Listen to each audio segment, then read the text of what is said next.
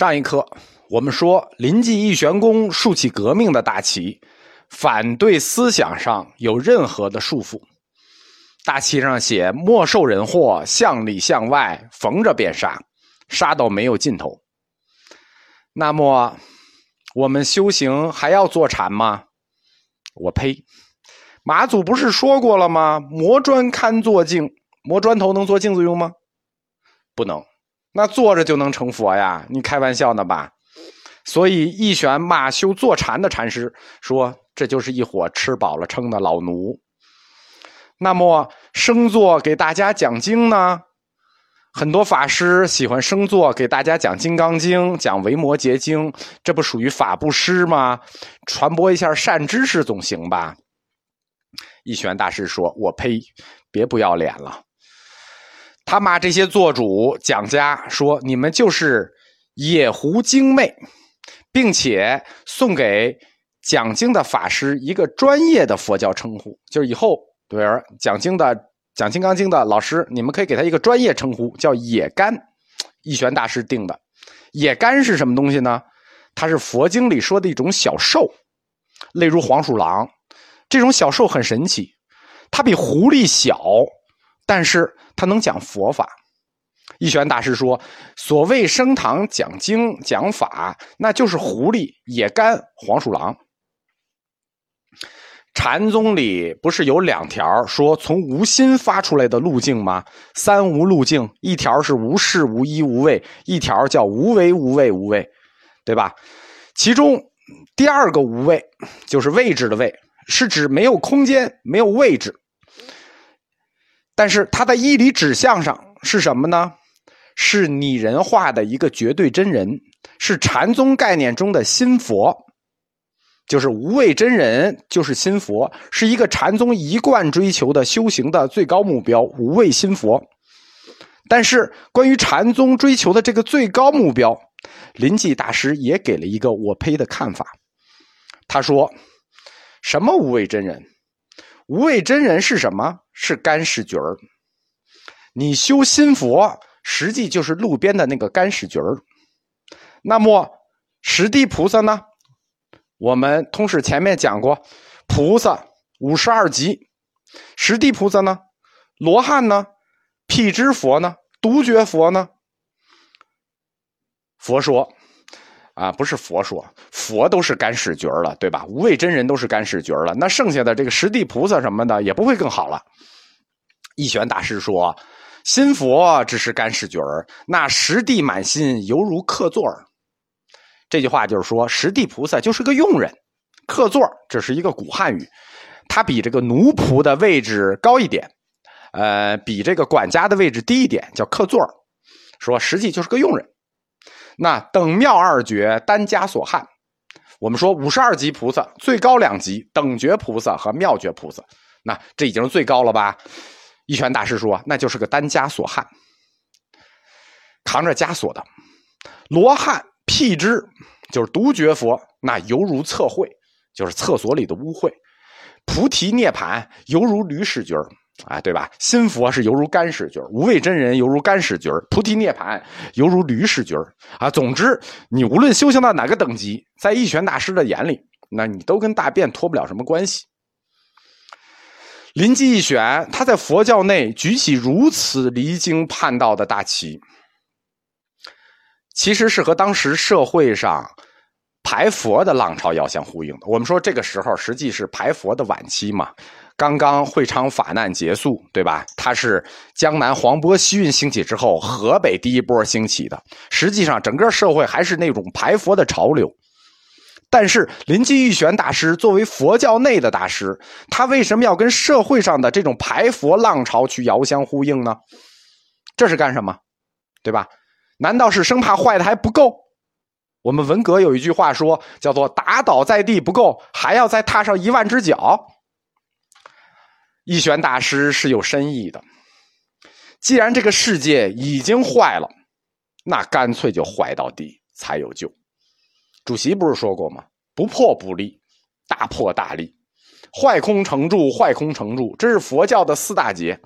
坏就坏了，还有循环。与其你们从外部来排佛，来反佛，不如我们自己人从里面来的干脆，对吧？你们从外面毁毁的还不彻底，我们自己来才彻底。彻底什么呢？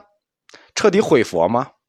不是，是彻底的宗教改革。宗教改革这四个字，才是临济义玄大师所传临济禅的核心本质，才是五家七宗这一次禅宗运动的核心本质。宗教改革就是这个本质，但是这是我们中国佛教史研究中一直没有触及到的领域，就是禅宗五家七宗兴起，它意味着什么？它意味着佛教的中国宗教改革。之所以研究中一直没有触及到这个命题，有两个，有两个原因。第一个是在我们中国的文化语境环境里，传统史家不愿意轻言。革命这个概念。第二个就是佛教的这次教理改革，或者说宗教改革，它并不像十六世纪的基督教改革。十六世纪的基督教改革，它最终触及了整个西方世界的改革，触及了整个社会的根本结构。但佛教的这次改革，实际是一种不彻底的改革，不彻底的宗教改革，只是佛教从印度佛教向中国佛教。转身的这么一种改革，对应的这次宗教改革对应的其实是八百年以后的基督教宗教改革。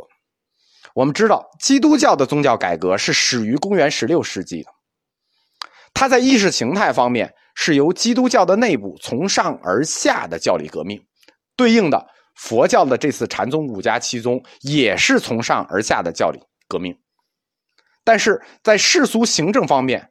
还配合着基督教改革，还配合着很多处于割据状态的公国和侯国，这点大家要注意。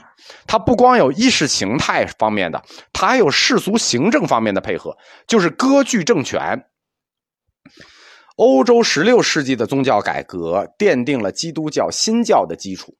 打破了传统天主教的精神束缚，这对应到佛教里，实际就是打破了印度传来佛教的精神束缚，奠定了中国佛教新教的基础。但是基督教的改革呢，它直接奠定和推动了欧洲资本主义和多元化现代社会的发展，就是奠定了资本主义的基础，奠定了多元化发展的方向，对吧？我们今天。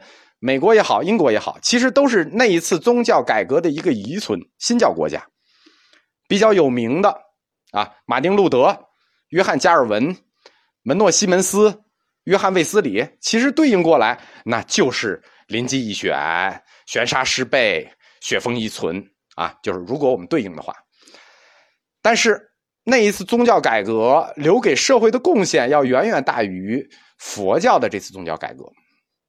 基督教的宗教改革最重要的贡献是1648年的威斯特伐利亚合约，这就我们知道今天现代西方社会的根本秩序叫威斯特伐利亚秩序。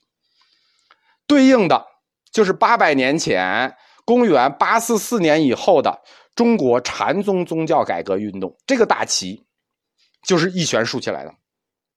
它很多地方跟八百年后的基督教宗教改革非常的像。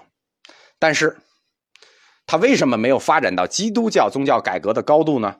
那这是个大命题，它涉及到西方文明和东方文明根本构成问题，那就不是我们课里能覆盖到的。林济禅，他从佛教内部通过连续的反传统的手段，来破坏从印度传来一直以来传统佛教的那种枷锁，就是宗教改革。因为临济义玄大师，他一眼就看出了佛教中国化和佛教原始教理里的根本冲突。这个根本冲突是什么呢？就是说，佛教从印度传来，它叫我们说叫原始佛教啊，或者说佛教的根本教理和佛教中国化这条道路有一个根本的冲突，四个字：如是我闻。如是我闻，在佛教里相当于圣教量性，什么意思？这是不可改的佛说。但是诞生在那一个时代的大师，我们说都是宗教改革家，对吧？我们讲净土宗的时候就讲并州谭鸾，我们给他一个称呼：人民的宗教改革家。临济一玄出身禅宗，跟并州谭鸾出身净土，他们一样，都是心里装着天下的那种大师，他根本不会被什么条条框框给束缚住。按照传统佛教的观点，如是我闻，就是佛说，一句话就压死你，怎么改，对吧？当时大乘运动兴起的时候，龙树提出了一个三法印的方式去对抗这个如是我闻，依法不依人。这个依义不依语，我们说中国人迷信三个人，迷信三种人，哪三种人？洋人、圣人、死人。中国人迷信洋人，啊，洋理论；迷信圣人，圣人理论；迷信死人，啊，这个人已经死了，这理论就好。那佛陀他老人家全站齐了，三迷信，如是我闻，怎么改？我不打倒你怎么改？一玄大师很清楚这一点，不打倒你，我怎么带中国佛教走一条新的路？所以我们说，正定街头胡沱河畔，义玄大师和他的影子普化大师，那种疯癫祥狂的状态，在千古之后，自然会有人懂得他们想做什么。他们就是想带着中国人在宗教信仰上去走一条新的路。净土宗的课里，我们说过，并州谭鸾大师就净土宗的初祖，他肩负的是什么呢？他肩负的是为中国人来世的灵魂去寻找道路，他肩负的是这个使命而来，为中国人的来世灵魂寻找道路。临济义玄大师呢，他肩负的是为中国人现世的灵魂解脱寻找道路，他肩负的是这个使命，他肩负的是现世使命。在现世里，灵魂解脱也必须找到道路。可以说，净土宗和禅宗，佛教中国化的两个巨流，在同一个时代里，各自有各自的使命要去完成。解脱的，那不光有束缚，对吧？我光解脱束缚有什么用？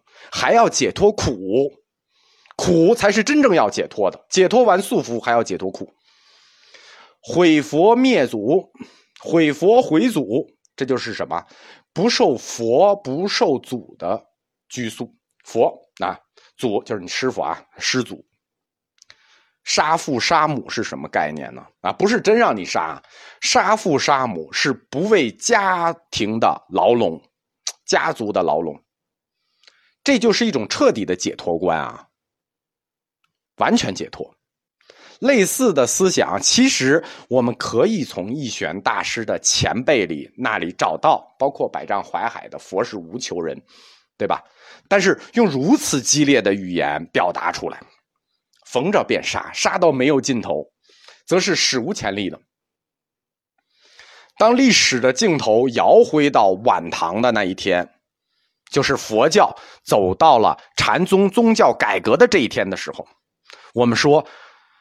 这一天的发生是大佛学史观的必然，为什么？我们可以看出它的历史背景和八百年以后欧洲宗教改革之前的历史背景是有很多相似的地方的。刚才我们说到欧洲宗教改革，除了宗教内部自上而下的改革，还一个重点是有大量割据的支持他们的侯国公国。晚唐时期。中国大一统的传统已经受到了挑战，那中唐就是藩镇割据，对吧？这大一统已经挑已经完了。基于中国天命信仰的这种封建上层建筑，其实已经处在土崩瓦解状态里了。那群雄割据啊，皇帝这玩意儿向来是受命于天的，对吧？一旦藩镇割据了，实际上天命信仰就处于崩溃。儒家的中央道统意识，就是长期以来的大一统意识，在五代十国这种特殊的历史环境下，就受到了挑战。历史的自身，在这个时期就需要一种独立自主的精神。为什么？因为五代十国的这种割据状态，就各自需要各自的文化和意识形态，已经割据了。这和欧洲宗教改革的前夜何其的像！欧洲宗教改革的前夜，也是各个割据的侯国、公国、候选侯、选帝侯、王国们开始挣脱罗马教廷，要各自发展各自的文化和意识，对吧？英国要有圣公会，就各各自都要有各自分离，就分离运动开始了。可以说，晚唐时期的这种禅宗宗教改革的历史背景和欧洲宗教改革的历史背景是具有类比性的。各地的知识分子从以往的在大一统传统下，从四周向中央聚拢的这种趋势，开始了另一种运动方向，就是向几个分中心开始分离。那用大佛学史观的角度来看，这种分离运动必然的结果，就是会形成不同的佛教学术中心，在各自的藩镇割据的支持下，禅宗最终形成五家七宗，其实各自背后都有相应的地方割据政权在支持，对吧？那和欧洲宗教改革是完全一致的。首先是教内自上而下的有高僧领头，紧接着背后都有各自的世俗政权在支持。所以，禅宗最终形成五家七宗，实际是大佛学史观的胜利，是中国历史长河必须留到的一天。历史本身在那一天里就呼唤出一种需要去适应地方独立自主的这种精神。地方政权割据了，他们就需要自己的意识形态，自己独立自主的文化精神。佛教作为释道儒三家中中国文化三大主流之一，其实它是第一个感受到了这个时代的变化，就是晚唐这种割据时代的变化，第一个感受到了这个时代的呼唤，并且他第一个冲了出去，拥抱了这个时代。历史呢总是重复，只是不知道什么时候重复，对吧？这种独立自主的精神，后世还有，对吧？民国就是嘛。后世的知识分子阶层，自此以后，可以说有相当一部分人特别欣赏林继宗，尤其是临济宗这种喝佛骂祖。为什么会这样？因为中国是一个有文字狱传统的国家。因言获罪者千年不绝，而临济宗的禅语就可以来影射，可以来指桑骂槐，对吧？来发泄对政治的不满、牢骚，包括社会道德的堕落的不满，可以说是知识分子用来排挤自我的一个语言工具。中国近六百年以来，对吧？这文字狱愈盛，对读书人言论自由的迫害，你们懂的。元、明、清三朝。两代是外族，中间一代是家族神经病遗传王朝，因此有相当一批具有叛逆性格和反权威精神的读书人是深信临济宗旨的。